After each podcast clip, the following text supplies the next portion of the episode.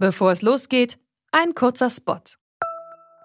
Bald starten ja wieder die Grand Tours mit viel sportlichem Ehrgeiz, medialer Berichterstattung und leider auch mit schlimmen Stürzen. Die Teilnehmenden sind hoffentlich gut abgesichert, denn im schlimmsten Fall müssen sie ihre Karrieren beenden, weil der Sturz es unmöglich macht, weiterhin zu fahren. Aber nicht nur im Sport, auch in jedem anderen Beruf kann eine Berufsunfähigkeitsversicherung sinnvoll sein. Der digitale Versicherungsmanager Clark kann euch helfen, die richtige Versicherung zu finden und schlägt euch passende Versicherungen vor. Und wenn ihr euch die Clark App holt und zwei eurer bestehenden Versicherungen hochladet, dann schenkt euch Clark mit dem Code Antritt34 einen 30 Euro Shopping-Gutschein. Den Link findet ihr in den Show Notes.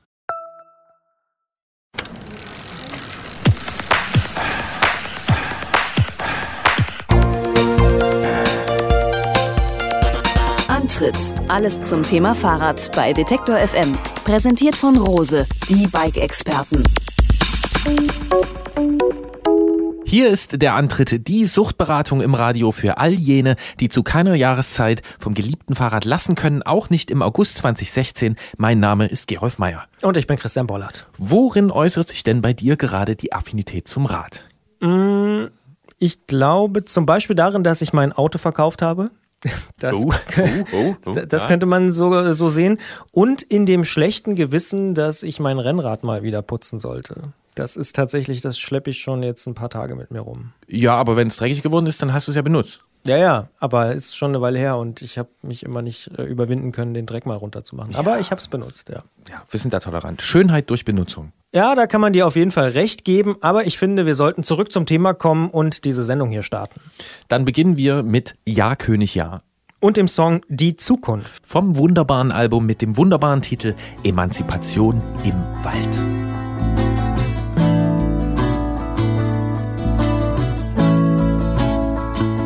Zwei sportliche Großereignisse sind zu Ende gegangen, das eine mit Ball, das andere mit Rad und da steht auch schon das nächste vor der Tür. Die Olympischen Spiele in Rio de Janeiro liegen vor uns. Und dort wird natürlich auch Fahrrad gefahren. Wir haben uns gedacht, da schauen wir doch mal genauer hin und sprechen über eine Disziplin, die wir im Detail gar nicht so genau kennen. Bahnradsport nämlich. Und dafür haben wir mit der Hilfe eines bekennend bahnsportsüchtigen Hörers Michael Hübner ins Studio geladen, den siebenfachen Weltmeister im Oval, der von manchen nur respektvoll Hü genannt wird. Wir sprechen ausgiebig. Jens Klötzer vom Tourmagazin nimmt diesen Ball natürlich dankend auf und macht uns in unserer Technikabteilung mit dem zugehörigen Sportgerät, dem Bahnrad nämlich, mal bekannt. Da ist zwar nicht viel dran, aber es steckt viel drin und man kann sich viel anschauen.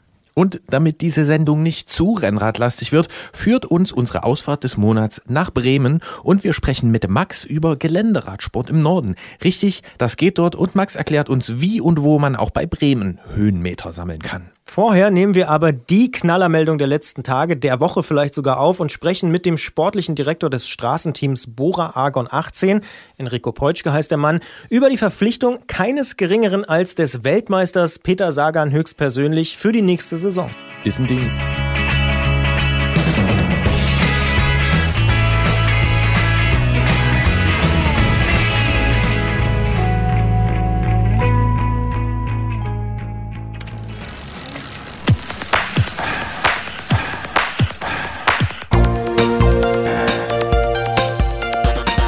Antritt. Alles zum Thema Fahrrad bei Detektor FM. Präsentiert von Rose, die Bike-Experten. Es ist zwar schon während der Tour de France gemunkelt worden, aber man hat es nicht so richtig glauben und sich vorstellen können. Am 1. August ist es jetzt Gewissheit geworden, der Weltmeister und oberste Rockstar im Profi-Peloton, Peter Sagan, der wechselt zur nächsten Saison zum deutschen Team Bora Hans Grohe. Bis jetzt heißt das äh, Bora Argon 18 und ist ein zweitklassiges Continental-Team, das per Wildcard an der Tour de France teilgenommen hat. Mit der Verpflichtung des Weltmeisters und vier seiner bisherigen Teamkameraden dürfte sich das allerdings erledigt haben, äh, zumindest das mit der Wildcard. Welche Rolle das neue Team in der Pro Tour spielen will, wie das Phänomen Sagan zu erklären ist und wie man solche Deals einfädelt, darüber sprechen wir mit dem Sportdirektor von Bora Argon 18, Enrico Peutschke. Hallo, Herr Peutschke. Ja, hallo nach Leipzig. Herzlichen Glückwunsch. Erstmal, äh, Sie haben als aktuell zweitklassiges Kontinentalteam gerade den amtierenden Weltmeister verpflichtet. Wie schwer ist denn das gewesen? Ja, es war nicht einfach, aber die Entwicklung äh, hat sich mehrere Wochen hingezogen und schlussendlich äh, hat sich dann Peter für das Team Bora Hans Grohe entschieden und wir sind natürlich sehr stolz drüber. Sowas kann man vorher nie hundertprozentig wissen, wie solche Verhandlungen laufen, aber wahrscheinlich hat ihn äh, ja die Aussicht, äh, in einem deutschen Team zu fahren und auch äh, der Werdegang des Teams in den letzten Jahren dahingehend überzeugt, dass er mit uns zusammenarbeitet. Wie überzeugt man denn den Weltmeister als zweitklassiges Team für sich zu fahren? Ja, ich glaube, wir haben die letzten Jahre bewiesen, dass wir all das, was wir uns vornehmen, sehr gut umsetzen können. Und äh, wir haben vor sechs Jahren angefangen äh, in der untersten Klasse des Profi-Radsports, haben uns dann immer weiter hochgearbeitet, haben die letzten drei Jahre als äh, Zweitligateam die Tour de France gefahren, sind dort schon äh, sehr, sehr gute Etappen gefahren, haben im ersten Jahr mit Leopold König gleich einen siebten Platz in der Gesamtwertung erreicht und äh, natürlich auch der Auftritt äh, über das ganze Jahr in den Rennen hat, glaube ich, gezeigt, dass wir eine sehr gute Arbeit hier leisten und äh, ja, das hat dann auch äh, Peter Sagan überzeugt. Jetzt haben Sie es eben schon erwähnt. Ähm, inwiefern könnte das denn ein Argument für ihn gewesen sein, zu einem deutschen Team zu wechseln? Ja, ich glaube schon, dass äh, Deutschland äh, im, im, Sport einen sehr, sehr guten Ruf hat und äh, jeder weiß, äh, dass äh, egal welche Sportart wir da betrachten, äh, hier eine sehr, sehr gute Arbeit geleistet wird und äh, ich denke, dass der, der Markenname Deutschland auch Peter überzeugt hat, ja, hier einen Vertrag zu unterschreiben. Jetzt äh, liest man immer wieder von so Summen wie 6 Millionen Euro Jahresgehalt und äh, auf Radsport News, da hat äh, ihr Teammanager Ralf Denk äh, gerade verneint, dass dieses Geld vom neuen Radsponsor Specialized ähm, kommen würde. Woher kommt es denn dann? Bringt das der neue Co-Sponsor Hans Grohe mit? Ja, wir haben äh, mehrere Sponsoren. Also das ist natürlich äh, in erster Linie Bora, die das Engagement nochmal aufgestockt haben. Dann ist es natürlich der neue Sponsor Hans Grohe dann äh, sind es auch viele kleine Sponsoren und so setzt sich äh, eine Finanzierung des Teams zusammen und äh, unser Manager Ralf Denk hat da eine sehr, sehr gute Arbeit geleistet. Bisher ist ja Peter Sagan einer der besten für Eintagesrennen und auch für Klassiker, das ist wohl unbestritten. Sehen Sie bei ihm denn weiteres Potenzial? Könnte er gar zum Rundfahrer reifen? Bei der Tour de France ist er ja durchaus auch gut geklettert zuletzt. Ja, ich glaube, dass äh, Peter Sagan schon ein, ein Phänomen ist und äh, wenn man sich seinen Werdegang anschaut, äh, muss man einfach feststellen, dass er von äh, Juniorenalter über den U23-Bereich schon immer ein absoluter Ausnahmefahrer war und hat es dann auch in sehr, sehr jungen Jahren im Profibereich direkt bewiesen. Hat dann im letzten Jahr das, das erste große Monument gewonnen und äh, ich glaube, dass er in den nächsten Jahren natürlich das Hauptaugenmerk auf die Klassiker legt, auf die Tour de France und dann muss man schauen, was weitere Herausforderungen sind für ihn und äh, vieles ist möglich. Wir werden uns überraschen lassen. Aber eine längere Rundfahrt ist nicht ausgeschlossen. Sowas ist äh, ein Prozess über Jahre und äh, das wollen wir jetzt nicht ausschließen. Ob äh, jemand äh, wie Peter Sagan über drei Wochen auf dem höchsten Niveau fahren kann, äh, das muss man erst abwarten, aber auch das ist vielleicht eine Idee, die er im Kopf hat. Nun ist er ja sowas äh, wie der Rockstar im Peloton. Also er fährt auf dem Hinterrad über die Ziellinie, macht da einen Wheelie, er dreht Musikvideos mit seiner Frau und äh, kaum ist er Weltmeister geworden, da bricht er schon mal mit dem ehernen Radsportgesetz, dass man sich gefälligst die Beine rasieren zu habe. Das hat er dann im Winter einfach mal nicht gemacht. Ähm, Sie haben es eben schon erwähnt, er ist ein Phänomen. Können Sie uns dieses Phänomen erklären?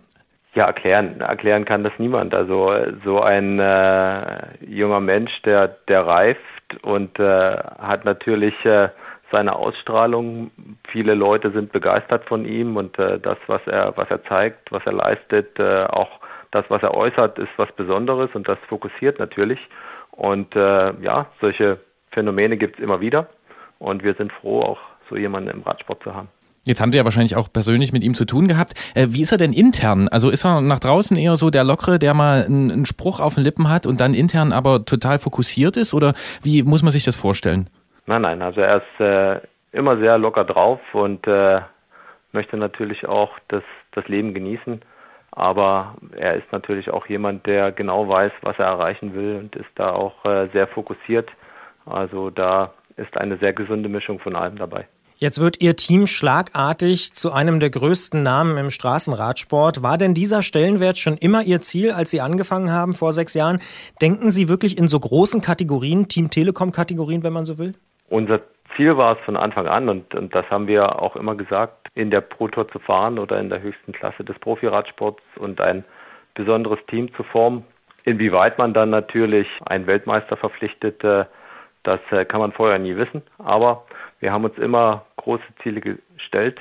Nie übertrieben mit den Vorstellungen, die wir hatten, sondern sind immer auf dem Boden geblieben. Und äh, jetzt ja, ist der ganz große Wurf gelungen und das freut uns natürlich. Das sagt Enrico Peutschke, der Sportdirektor des aktuell noch zweitklassigen Bora Argon 18 Teams, das mit der Verpflichtung Peter Sagans zu den wichtigsten Teams der Welt aufsteigen wird. Wir sind gespannt auf die weitere Entwicklung und sagen an dieser Stelle schon einmal Danke fürs Gespräch. Übrigens, in der Podcast-Version des Gesprächs sprechen wir noch weiter mit Enrico Peutschke über die Perspektiven der neuen Mannschaft, den Stellenwert im Peloton und auch seine persönliche Zukunft. Vielen Dank. Und damit sind wir auch schon im Podcast und wir machen einfach weiter in unserem Gespräch mit Enrico Peutschke, dem Sportdirektor des Teams Bora Argon 18.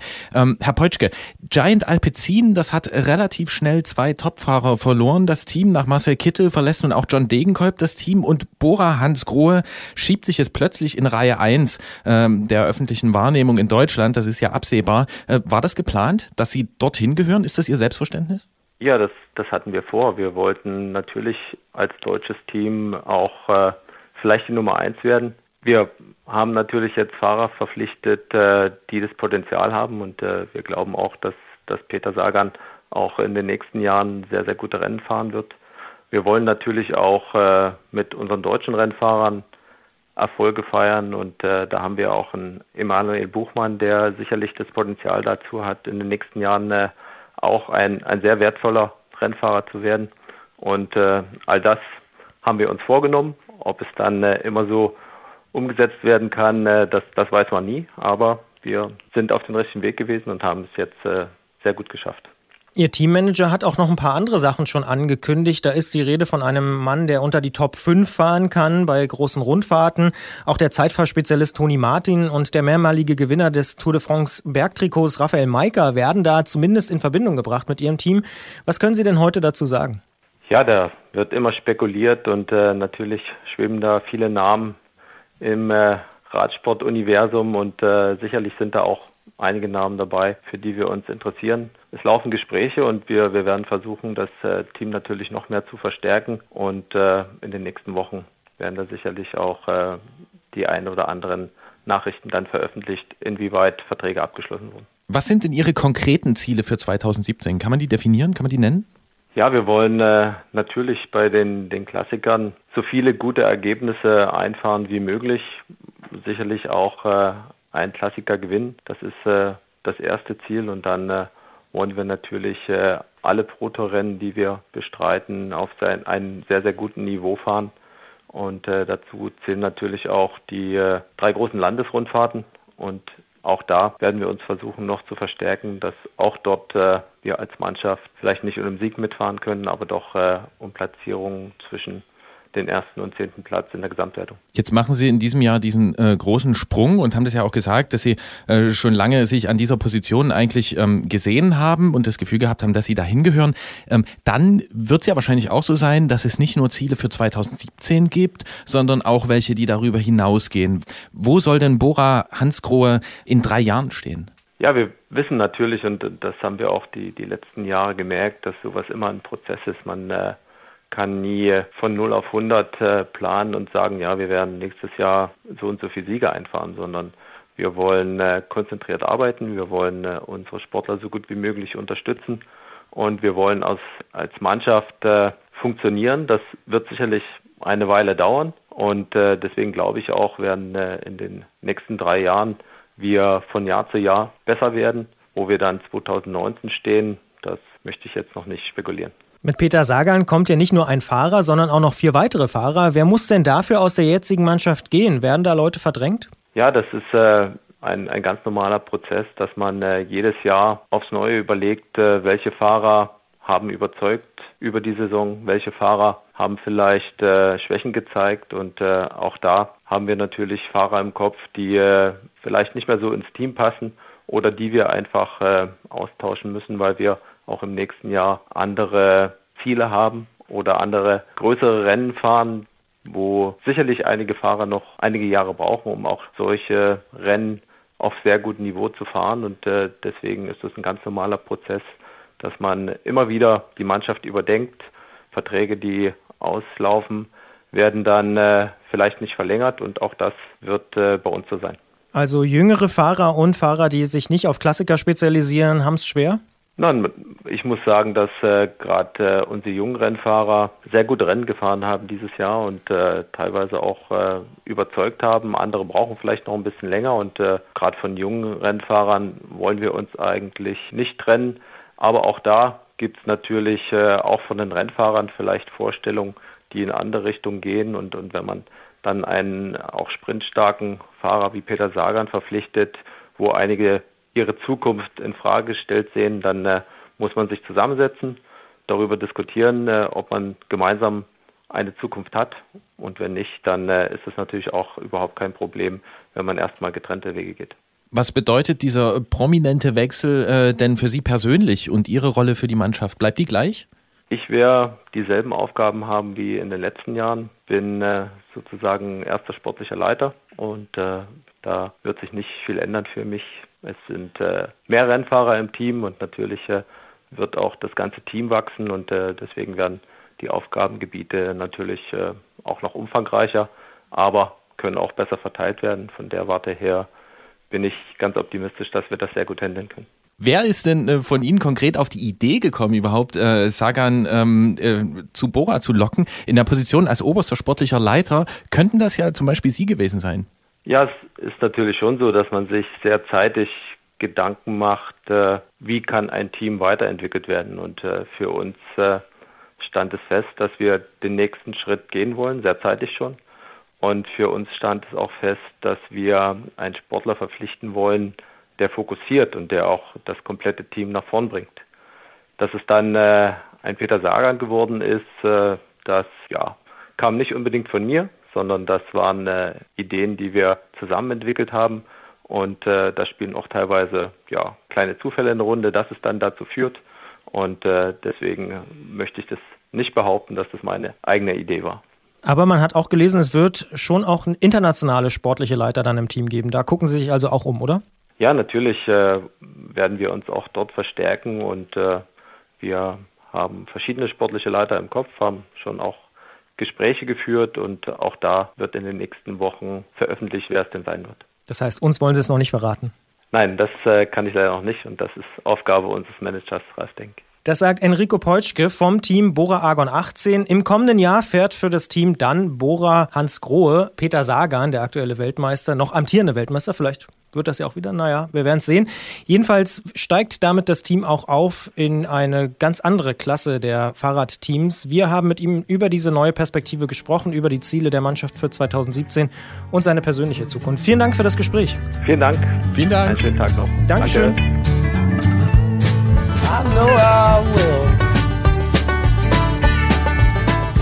Da wird sich sicher auch der Radsponsor Specialized freuen, dass man nach Geroldsteiner wieder mal den deutschen Markt erschließt. Und ich weiß von mindestens einem Textilunternehmer, der das, glaube ich, auch ganz gut findet. Ach, schau an. Und ist es der mit dem Affen, der in Deutschland produziert? Nee, jemand anders. Nee, der nicht. Das, das ist ein anderer, der äh, war schon mal in der Sendung. Ah ja, interessant. Aber apropos gut finden, äh, wie findest du eigentlich Olympia? Finde ich tatsächlich ganz gut. Gucke ich auch mal Sportarten, die mir sonst nicht so unter die Finger kommen. Äh, da gibt es ja jede Menge Randsportarten, die da, ich sag mal, ganz kurz ihre 15 Minuten rumbekommen und die gucke ich dann auch. Hm, ja, ich stolper da auch manchmal drüber, äh, über Beiträge dazu, aber ja, grundsätzlich finde ich es schon komisch, ne? Diese ganzen Großereignisse, äh, nicht nur in letzter Zeit, wahrscheinlich war es schon immer so, aber in letzter Zeit wird es einem halt immer bewusster, ob es nun im Sommer ist, im Winter oder Fußball, äh, dass es äh, immer auch mit durchaus unschönen Nebeneffekten einhergeht. Sportpolitisch ist das ohne Frage äh, fragwürdig im wahrsten Sinne des Wortes. Sicher, sicher, ohne Frage. Aber ich finde trotzdem, weiß ich nicht, Zweier-Kanu oder so, das ist doch dann super. Gucke ich gerne. Zweierkanu, Tontaubenschießen, Ja. ähm, Schach, nee, Schach ist nicht dabei. aber- Ringen zum Beispiel finde ich auch. gut. Ringen ist auch interessant und äh, naja, die Disziplinen selber, die können ja dann äh, auch nichts dafür und da muss man ganz klar sagen, Bahnradsport, da müssen wir mal was zumachen.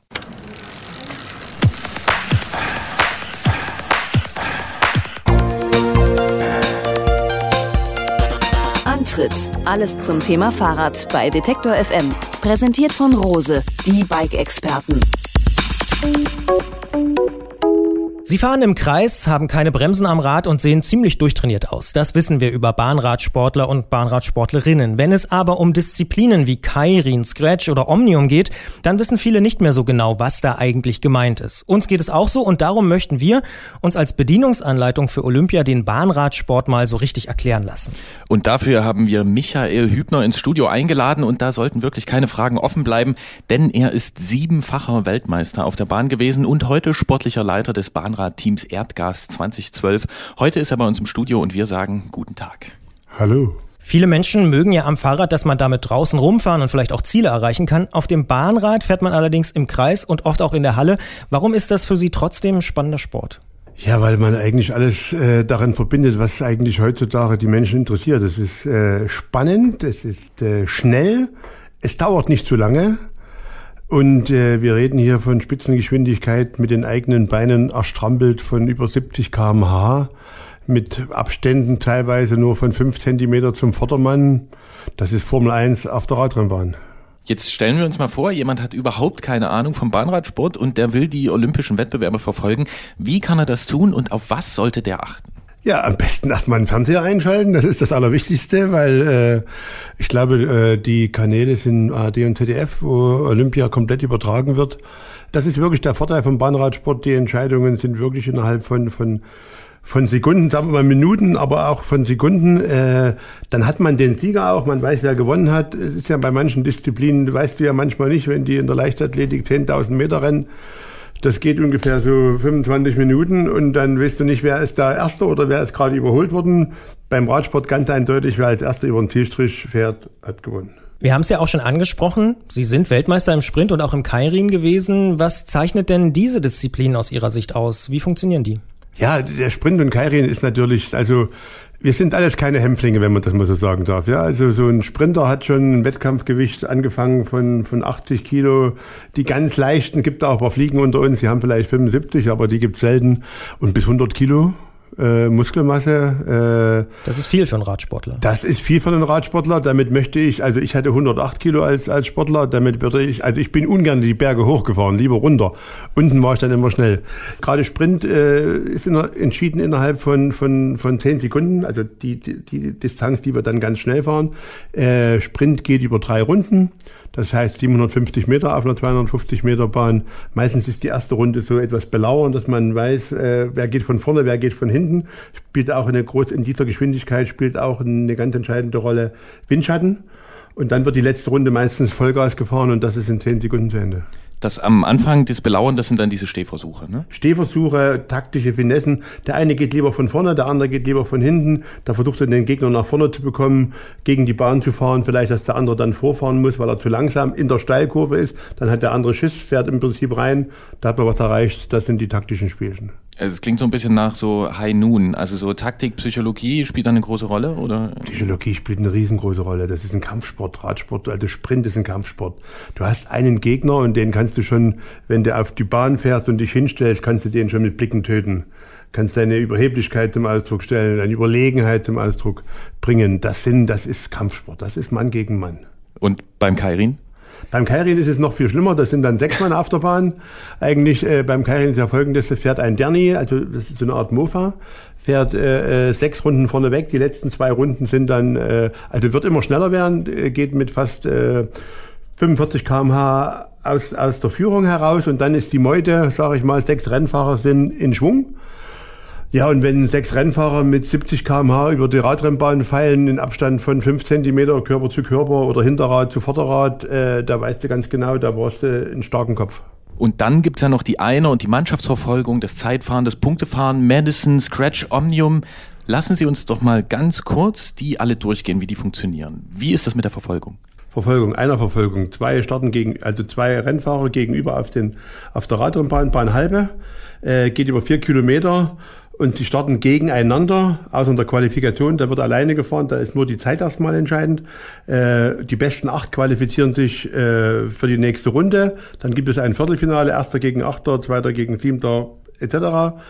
Davon wiederum die Sieger sind unter den letzten Vieren. dann immer Kampf Mann gegen Mann, nur der Sieg zählt. Die Zeit ist dann in dem Augenblick uninteressant. Das heißt, im Halbfinale fährt eins gegen vier äh, von den Zeiten des Viertelfinals äh, und zwei gegen drei. Davon wiederum die Sieger sind im Finale eins und zwei, die Verlierer drei und vier. Gegeneinander, wer als erster über den Zielstrich fährt nach vier Kilometern hat gewonnen. Okay, Zeitfahren?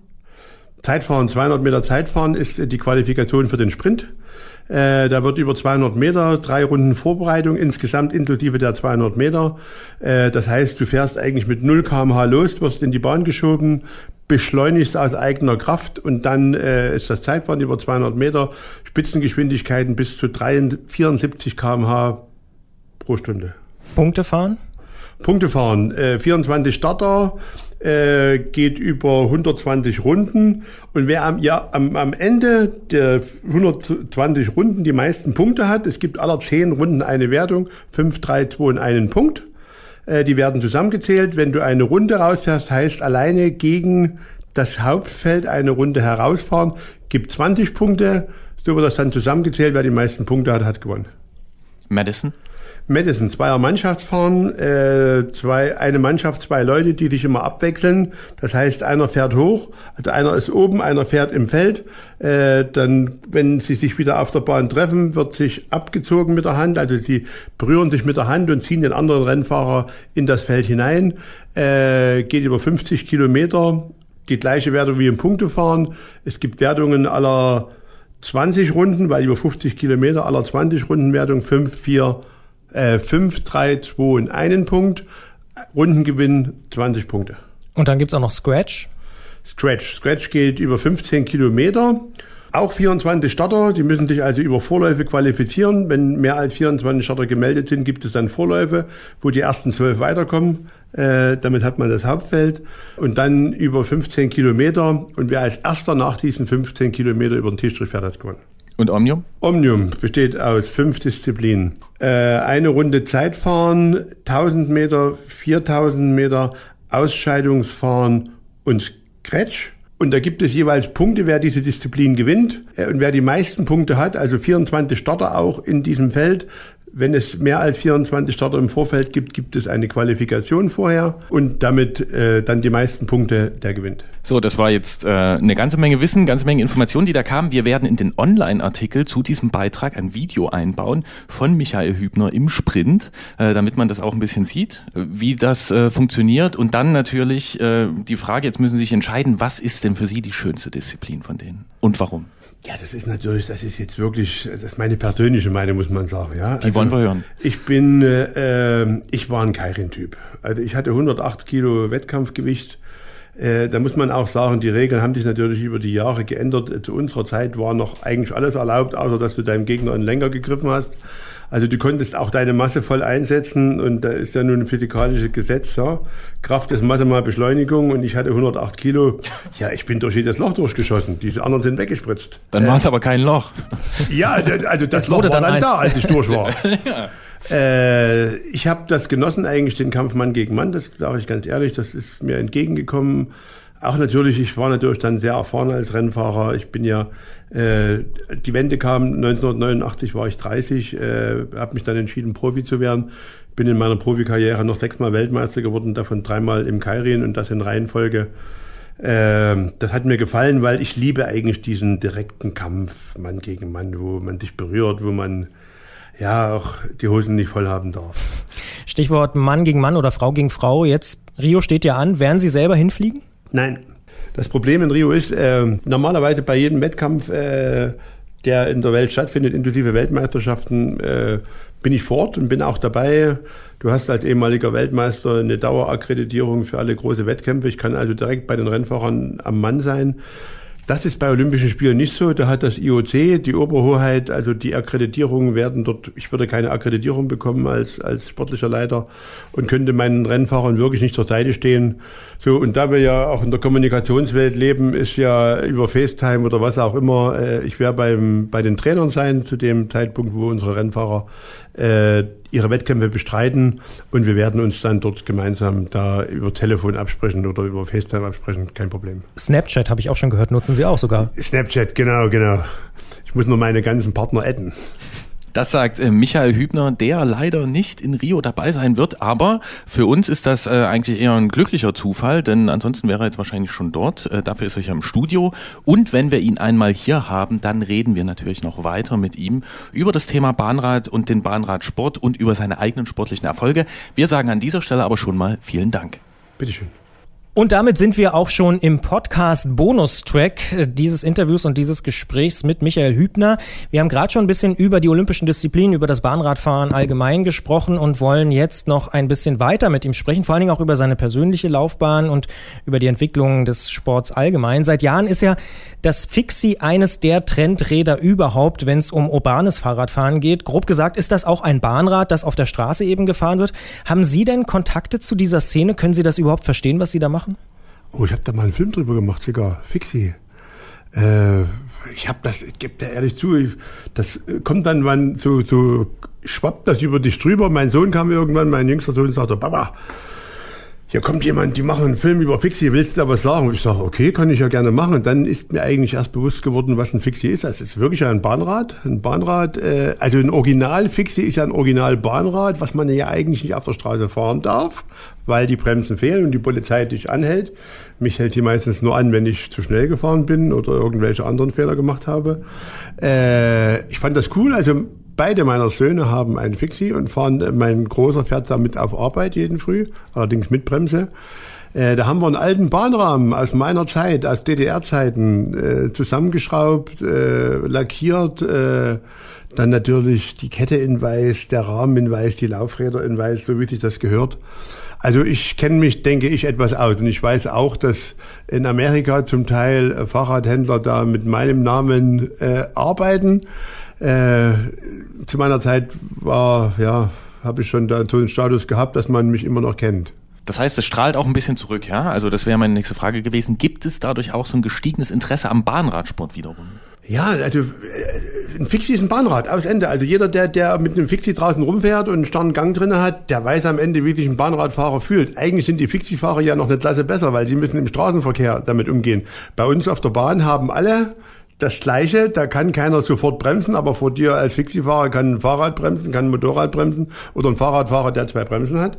Äh, Hut ab für den und wenn ich das sehe, wie zum Teil in New York die Fahrradkuriere da durch die Kante sausen, dann kannst du wirklich nur sagen, Hut ab. Und dann wissen die auch, ein Fixie-Fahrer weiß, was 75 kmh mit Starngang bedeutet. Wie ist es überhaupt allgemein um die Öffentlichkeitswirkung des Bahnradsports bestellt aus Ihrer Sicht? Sind Sie da zufrieden? Bekommen das genug Leute mit oder könnten das noch mehr Leute wahrnehmen? Ja, da würde ich jetzt in das allgemeine Heulen von vielen Sportarten ein, ein, einschwenken, wo ich sage, ah, wir haben zu wenig Aufmerksamkeit. Es ist so, wie es ist. Äh, Biathlon ist vor 15 Jahren äh, noch nicht bedacht worden. Heutzutage hast du jeden Weltcup, hast du jedes, jedes kleinere oder größere Biathlonrennen im Fernsehen. Äh, klar hast du diese Trendsportarten, wo du gar nicht drüber nachdenken musst. Oder was heißt Trendsportarten? Die großen Sportarten, Fußball, äh, Formel 1, was weiß ich, wie sie heißen. Äh, das, das ist einfach so, wie es ist. Und man muss versuchen, mit dem, was man, äh, wie man es hat und, und äh, damit zu leben, versuchen auch, äh, sag ich mal, wie wir es ja selber gemacht haben. Wir haben ein Team gegründet, um eigentlich Rennfahrern die Möglichkeit zu geben, sich da äh, abgesichert zu sein, Radrennen zu fahren, sich weiterzuentwickeln, davon vieles mitzunehmen um dann vielleicht auch später, so wie wir es gemacht haben, wieder etwas zurückzugeben. Ich will jetzt nicht drüber lammern. Klar, Olympische Spiele sind erstmal ganz weit oben. Da wird der Bahnradsport auf sicher, auch wenn du da, wenn wir da von Olympiasiegen eventuell reden, die auf sicher im Bahnradsport kommen können, äh, natürlich eine, eine, ganz andere mediale äh, Bewertung bekommen als sonst. Weltmeisterschaften sind in den letzten Jahren fast gar nicht mehr in den öffentlich-rechtlichen gekommen. Wenn überhaupt, dann äh, auf Eurosport. Es ist zu aus wir haben es jetzt schon ein paar Mal angesprochen, siebenmal sind Sie selbst Weltmeister gewesen. Zuerst unter DDR-Flagge, dann im wiedervereinigten Deutschland. Wie war das damals? Ähm, welchen Stellenwert hatte das da zu Ihren Zeiten? Ja, ich könnte jetzt so, ganz ja von der Vergangenheit reden, wo ihr alle noch nicht geboren wart. Weißt du, also DDR-Zeiten. Wer hier im Raum war, damals schon geboren? Na, geboren immerhin, aber noch äh, sehr jung, ja. Ja, ja. Da melden sich gerade alle. also nicht mitbekommen. Der, der Stellenwert, der Sportstellenwert in DDR war ein ganz anderer. Das war Klassenkampf, das muss man ja mal so sagen.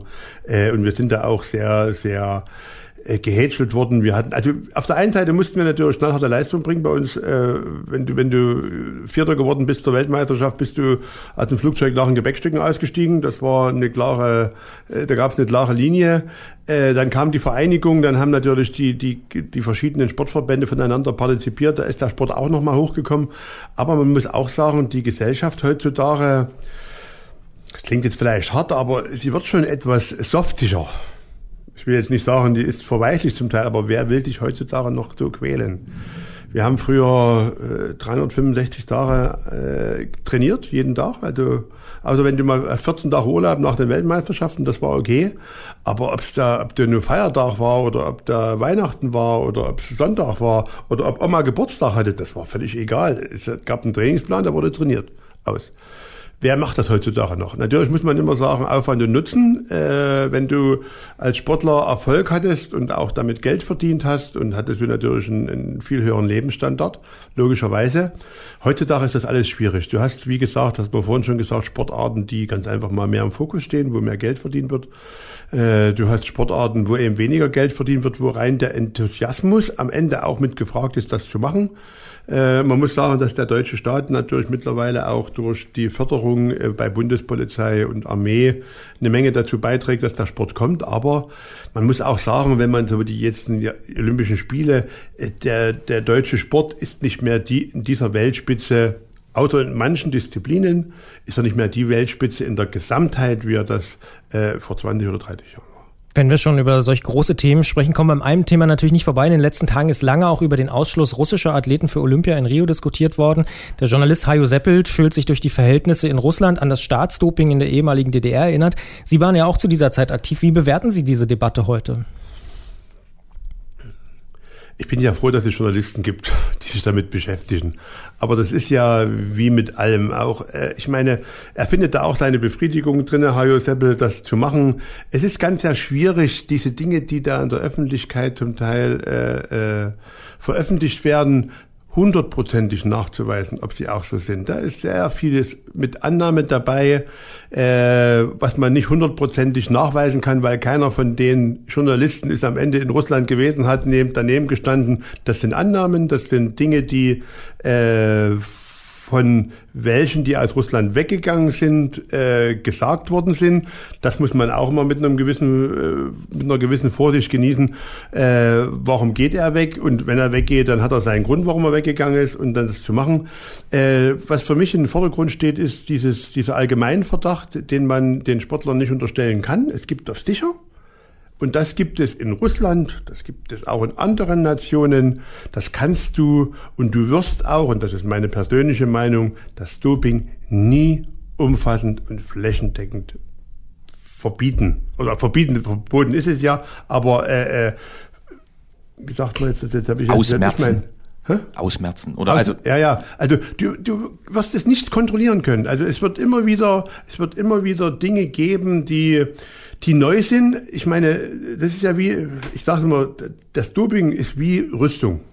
Die einen erfinden eine Rakete und die anderen erfinden ein Abwehrsystem.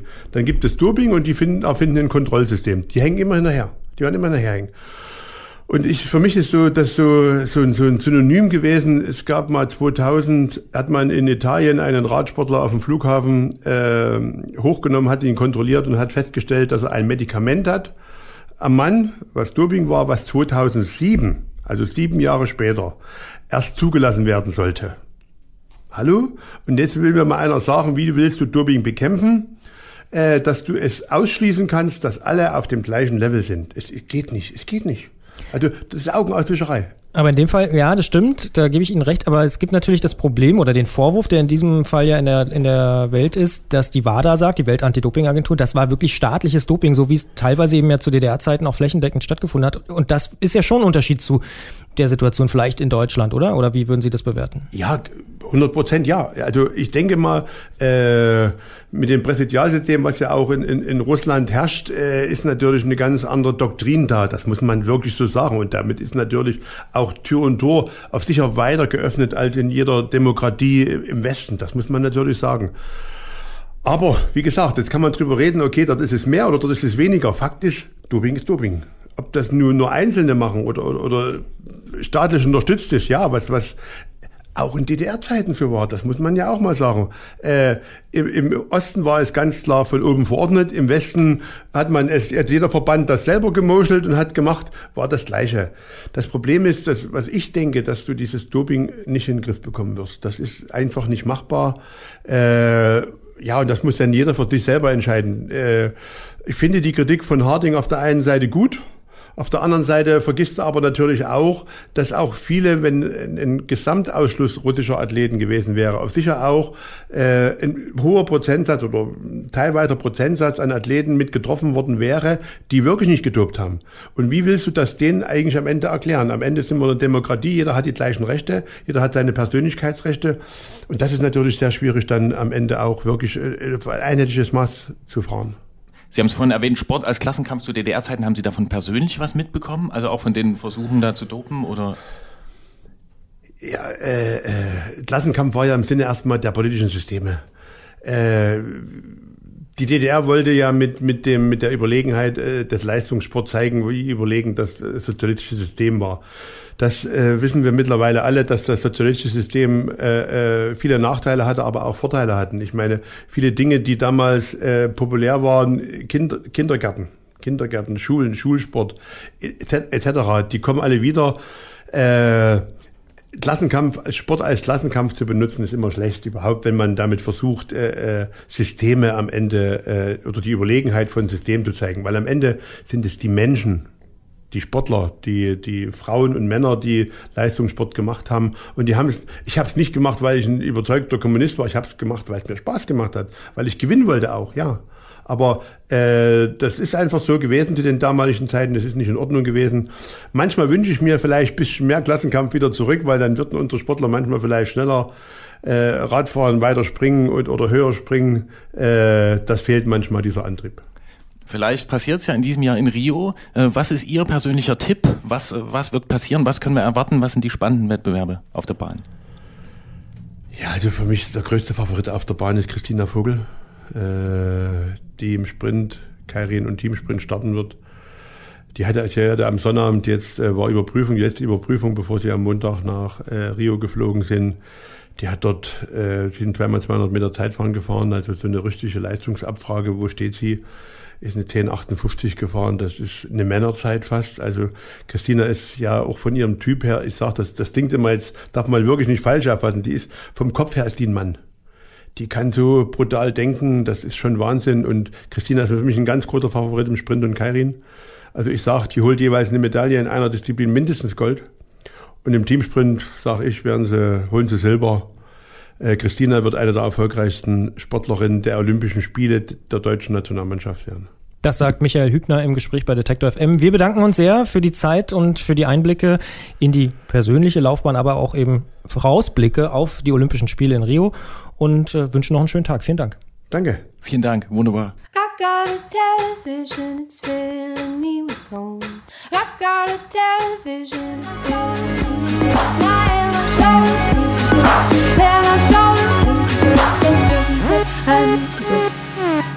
Mein Vater hat immer gesagt, wo ein Körper ist, da kann kein zweiter sein. Und diese Gesetzmäßigkeit, die scheint auch Michael Hübner zu kennen und auf der Bahn ausgiebig genutzt zu haben. Ja, und Väter haben immer recht. Die haben immer super Weisheiten auf Lager. Mein Vater hat sich später übrigens mal geirrt. Der hat immer gesagt, die Spanier kannst du schießen lassen im Fußball. Er hatte dann so 2000er Jahre nicht mehr so recht. Mittlerweile kann man es ja fast wieder, aber das nur am Rande. Mailand oder Madrid. Hauptsache Italien. Außerdem habe ich über Michael Hübner gelesen, dass er als ziemlicher Materialfolterer gegolten hat, der der auch schon mal einen Vorbau abreißen konnte oder so. Die müssen auf jeden Fall ordentlich was aushalten, diese Räder. Ich habe selbst gesehen, mal in London war ich auf der Bahn. Sehr, sehr interessant und äh, materialfordernd. Ja, und an der Stelle, da hat natürlich der Herr Klötzer aus München ein Wörtchen mitzureden.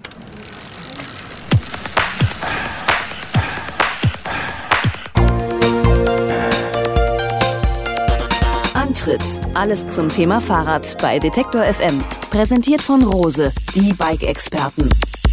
Thank you. Fast nichts dran und doch ziemlicher Wind darum. Das Bahnrad ist ein sehr reduziertes Fahrrad für hohe Geschwindigkeiten und spezielle Situationen. Wir haben ja schon ein bisschen was von Michael Hübner darüber gehört. Manche Menschen fahren damit auch auf der Straße und auch das haben wir schon gehört. Sein Sohn fährt offenbar auf der Straße. Und es hat mal eine Zeit gegeben, da konnte man mit einem sogenannten Fixie bei Radnerds mächtig Eindruck schinden. Inzwischen fahren die zwar alle mit Rennrad und Smartphone in den Wald, das Bahnrad ist aber immer noch ein verdammt heißes Sportgerät und warum das so ist, das erklärt uns unser Technikfuchs Jens Klötzer vom Tourmagazin. Klingeln bei Klötzer. Die Technikfrage beim Antritt auf Detektor FM.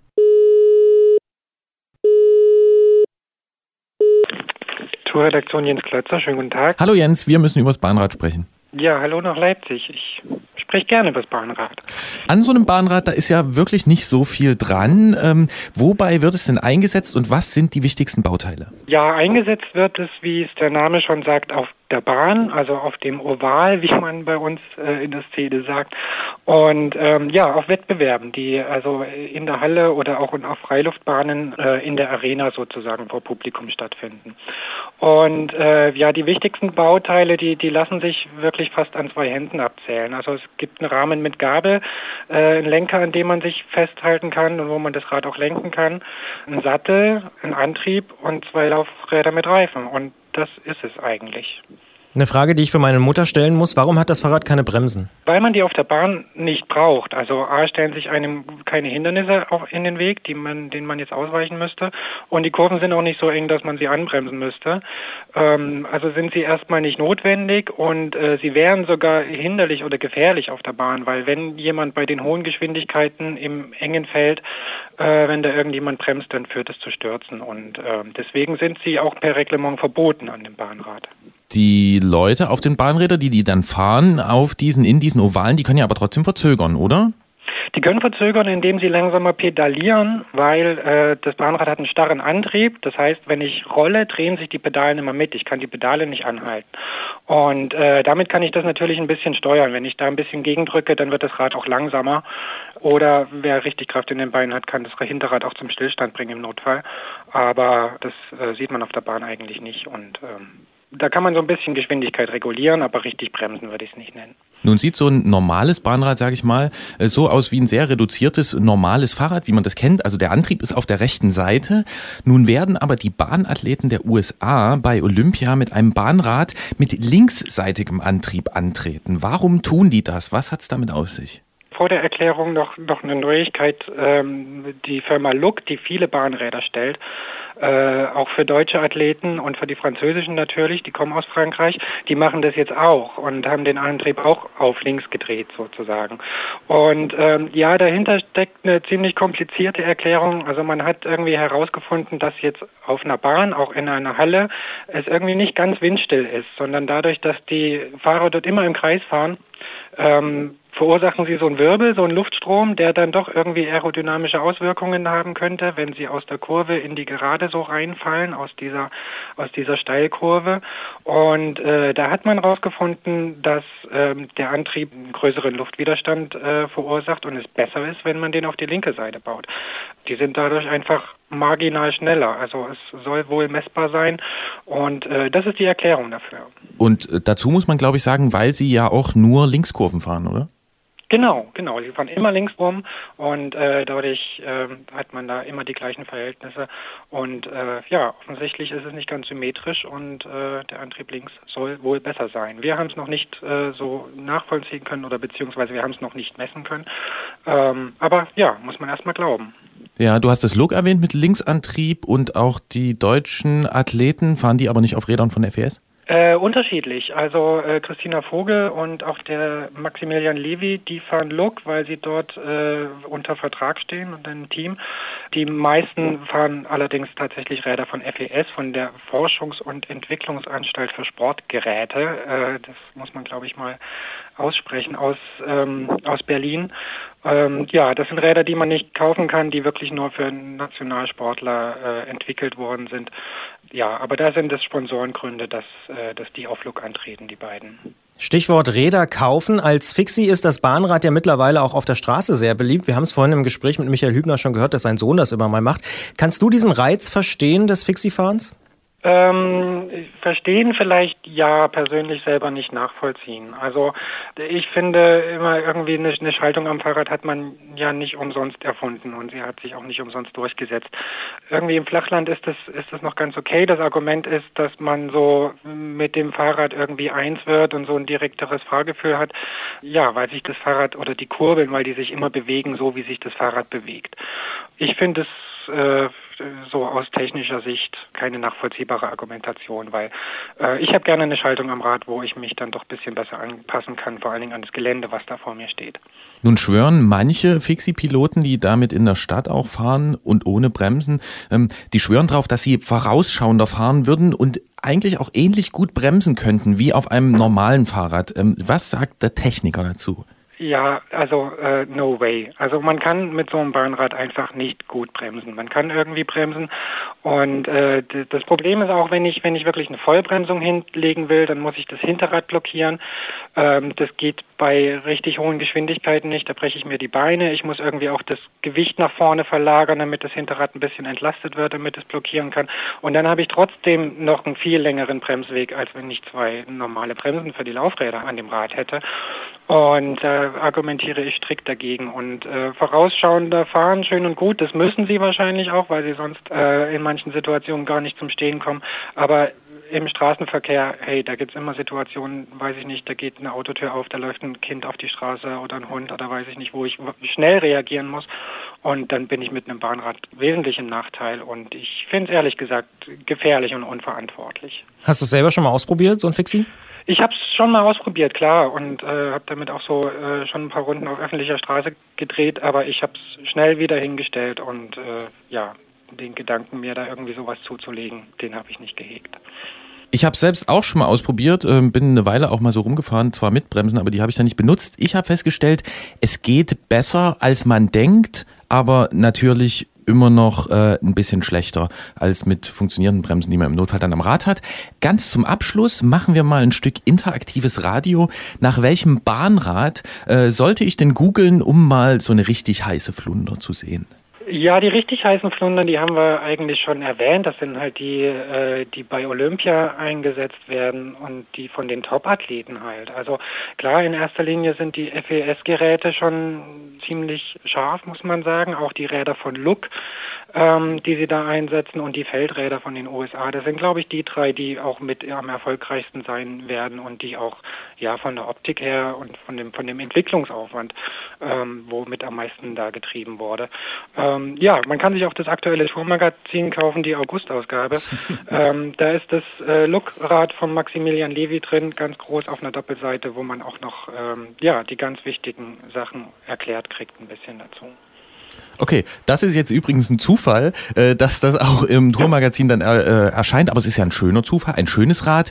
Jedenfalls ähm, dieses Rad und die anderen genannten empfiehlt Jens Klötzer vom Tourmagazin aus München im Gespräch über Bahnräder, bei denen man sich nicht den Gang, aber die Seite des Antriebs aussuchen kann. Vielen Dank nach München. Danke Jens. Danke euch.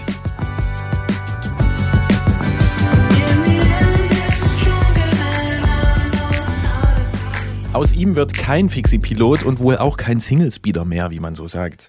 Ja, ich glaube, das wird bei mir auch nicht passieren. Obwohl Single Speed finde ich ganz gut, aber Fixie ist dann doch auch für mich nicht äh, so richtig reizvoll. Ich habe es auch mal ausprobiert auf einer Bahn, aber nee, irgendwie ist das nicht so meins, ganz persönlich. Dein Stadtrad ist ein Single Speeder, oder? Ja, das stimmt. Und ansonsten aber mit Schaltung? Ja, zum hier so trainieren oder hobbymäßig rumgurken, dann schon mit Schaltung. Ja. Reliefenergie ist ja auch was Tolles. Relief was? Reliefenergie. Wenn in einem bestimmten Raum gewisse Höhenunterschiede bestehen, weist der eine sich daraus ableitende Reliefenergie auf und es besteht zumindest die Möglichkeit, sich dort in Auf- und Abfahrten zu vergnügen. Und wenn man das nicht kann, dann wird man traurig? So wie Max, bis er die Lösung gefunden hat.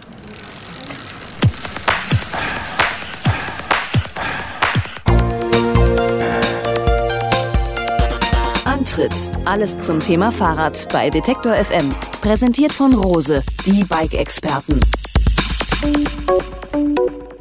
Hier ist der Antritt auf Detektor FM mit einer neuen Ausgabe der Serie Ausfahrt des Monats, in der wir mit euch über eure Fahrradstrecken sprechen wollen. Wo fahrt ihr? Wie fahrt ihr? Warum fahrt ihr Rad? Und was ist dabei besonders erwähnenswert? Erzählt uns doch einfach davon. Einmal im Monat also sprechen wir mit einer Hörerin oder einem Hörer und heute ist das thematisch eine besondere Herausforderung, denn Max ruft uns aus Bremen an, möchte aber übers Mountainbiken sprechen und da stellen wir uns natürlich sofort die Frage, wo sind die denn, die Mountains im Norden? Max wird es uns erklären. Hallo nach Bremen, guten Tag.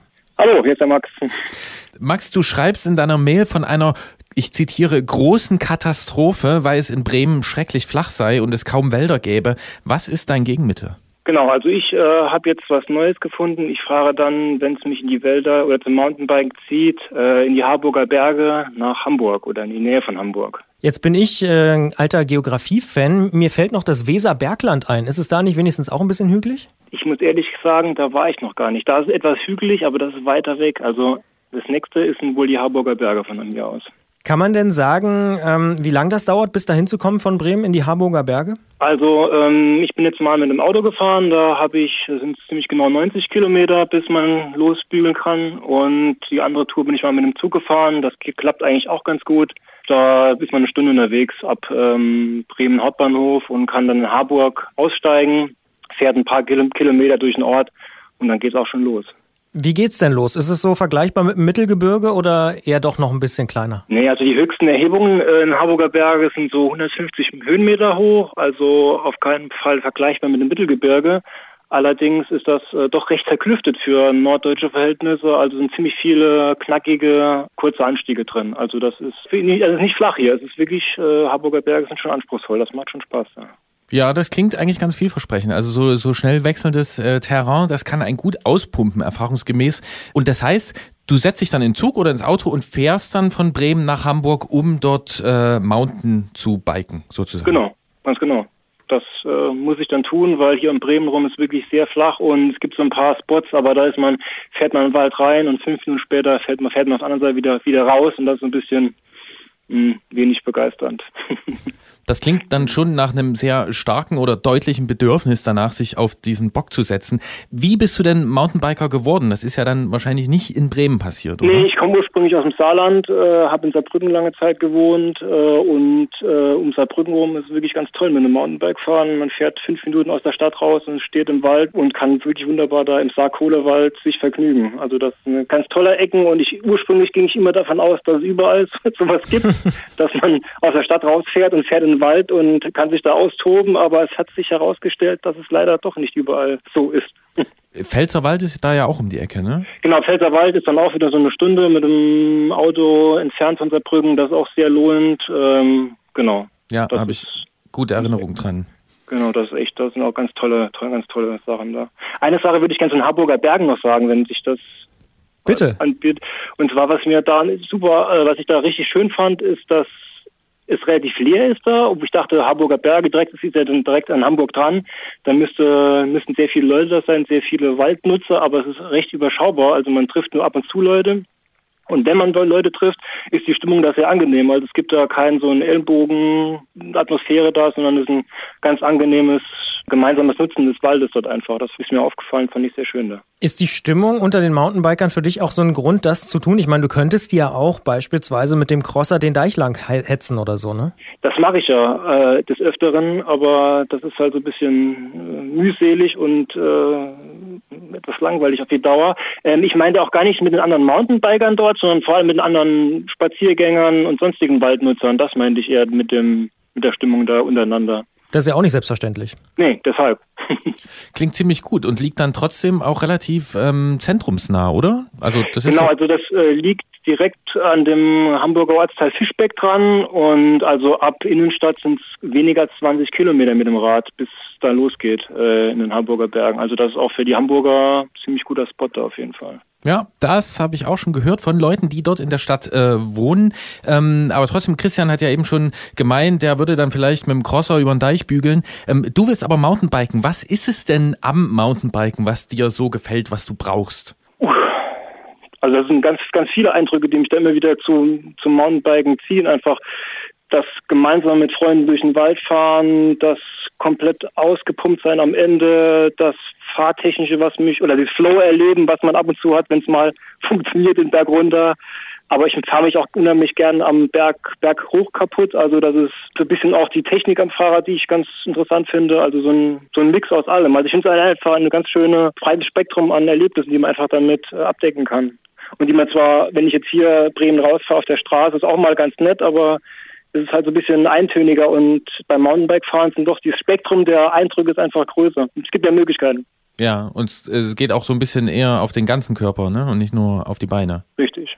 Das ist ja auch das Schöne am Mountainbiken und wir feiern ja, wie du vielleicht mitbekommen hast, in dieser Sendung, äh, in diesem Jahr 40 Jahre Mountainbike. Äh, kannst du mit dieser Geschichte denn was anfangen oder lässt sich da die Historie eher kalt? Also ich höre da gern bei euch rein, aber ich bin da nicht besonders, obwohl ich Historiker, aber ich von Hause aus bin, ist nicht so mein äh, äh, Steckenpferd. Nee. Ich, gut, mein, obwohl ich auch so, dass mein Material, das ich benutze, ist doch eher historisches, das gebe ich dann doch zu. Äh, aber die Mountainbike-Historie hat mich bisher noch nicht so gefasst. Na, vielleicht können wir da in diesem Jahr noch was ausrichten bei dir. Ge Gerolf wird auf jeden Fall noch nacharbeiten bei dem Thema. Das sagt Max aus Bremen, der auch natürlich einen 50-Euro-Gutschein von rose.de bekommt. Wir sagen danke fürs Gespräch auf jeden Fall und gute Fahrt in die Harberger Berge. richtig? Harburger Berge. Harburger Berge bei Hamburg. So ist es richtig. Genau. Schöne Grüße nach Bremen. Vielen Dank. Vielen Dank auch. Taschenlampen tue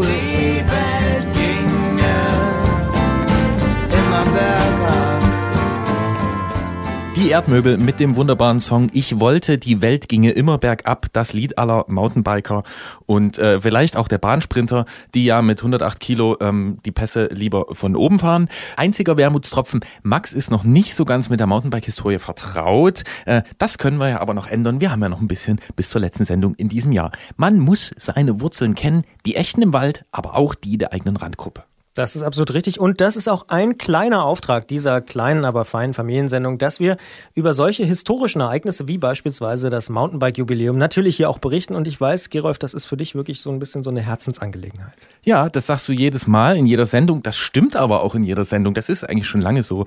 Ich finde es besonders toll, dass diese Leute alle noch ansprechbar sind und dass es auch so gut dokumentiert ist. Ich halte das wirklich für einen Sonderfall unter den verschiedenen Sportarten oder auch Ereignissen, dass etwas so gut jetzt durch eine Zeitschrift, äh, in diesem Fall zum Beispiel, von Anfang an dokumentiert ist. Total großartig. Ähm, das ist nicht in jedem Bereich der Fahrradgeschichte so.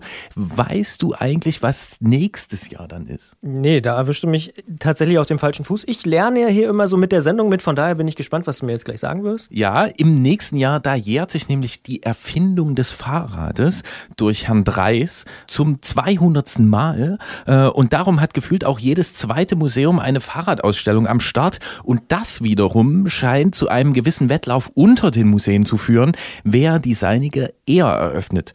Der Verein Historische Fahrräder e.V. macht sich einen Spaß draus und nennt sein Treffen im Kressepark Erfurt einfach 200 minus ein Jahre Fahrrad. Vom 19. bis 21. August ist das in Erfurt in Thüringen. Mehr unter historische-fahrräder.de.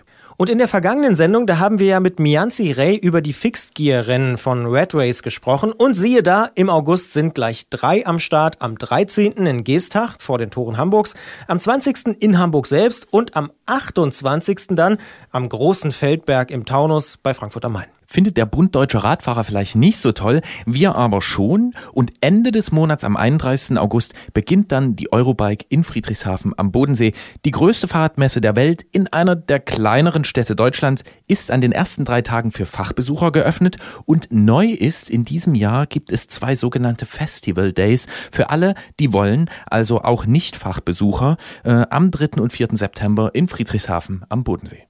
Und mit der Fernbedienung können wir und auch alle da draußen wahrscheinlich sehr gut umgehen. Da empfehlen wir natürlich die olympischen Wettbewerbe, das haben wir schon gehört. In Sachen Bahnradsport sind wir ja dank Michael Hübners Hilfe jetzt ziemliche Experten. Und wer nochmal nachhören will, diese Sendung wird an jedem Donnerstag im August um 20 Uhr im Wordstream auf Detektor FM wiederholt. Und der Clou ist für alle Podcast-Hörer, hier gibt's die Songs in voller Länge. Die neue Ausgabe der Sendung kommt dann am 1. September und wer diese gerade gehörte Sendung ohne Musik, aber mit den langen Versionen der Gespräche hören will, der findet sie jederzeit unter detektor.fm slash Antritt oder auch als Podcast kann man einfach abonnieren. Wir empfehlen das sehr. Absolut. Damit haben wir schon mal zwei Mehrwerte rausgearbeitet, nämlich längere Interviews und die Musik. Die gibt's wie gesagt, dann in der Sendung.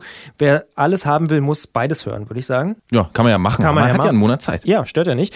Und wie immer gilt auch, wer uns erreichen möchte, kann uns einfach schreiben an antritt.detektor.fm. Wir lesen unsere E-Mails wirklich, versprochen. Oder über die App. Detektor FM gibt es sowohl bei Android als auch bei iOS zum Runterladen. Dort kann man übrigens auch mitmachen, wenn man bei der Ausfahrt des Monats mitmachen will, so wie Max in diesem Monat und einen 50-Euro-Gutschein von Rose gewinnen will. Einfach die App runterladen oder uns eine Mail schreiben an antritt.detektor.fm über die Ausfahrt des Monats. Wir hatten schon viel dabei. Es gibt aber garantiert noch Geschichten, die wir noch nicht gehört haben. Zum Beispiel die von Max fand ich tatsächlich sehr, sehr interessant. Hätte ich nie gedacht, dass jemand äh, so eine Geschichte uns schickt und habe ich sehr, sehr gern zugehört und ähm, fand ich inspirierend. Wir hoffen, dass wir mit dieser Sendung auch ein bisschen zu eurer Inspiration beigetragen haben und die Liebe zum Fahrrad ein bisschen herausgekitzelt, vielleicht auch neu geweckt oder einfach auch kraftvoll unterstützt haben. Und ich hoffe, dass ihr eure Fahrräder auch mal ein bisschen putzt, denn das schadet den Rädern nicht. Er mal wieder. Bleibt sauber. Oder auch mal dreckig. Genießt es. Gute Fahrt. Ciao.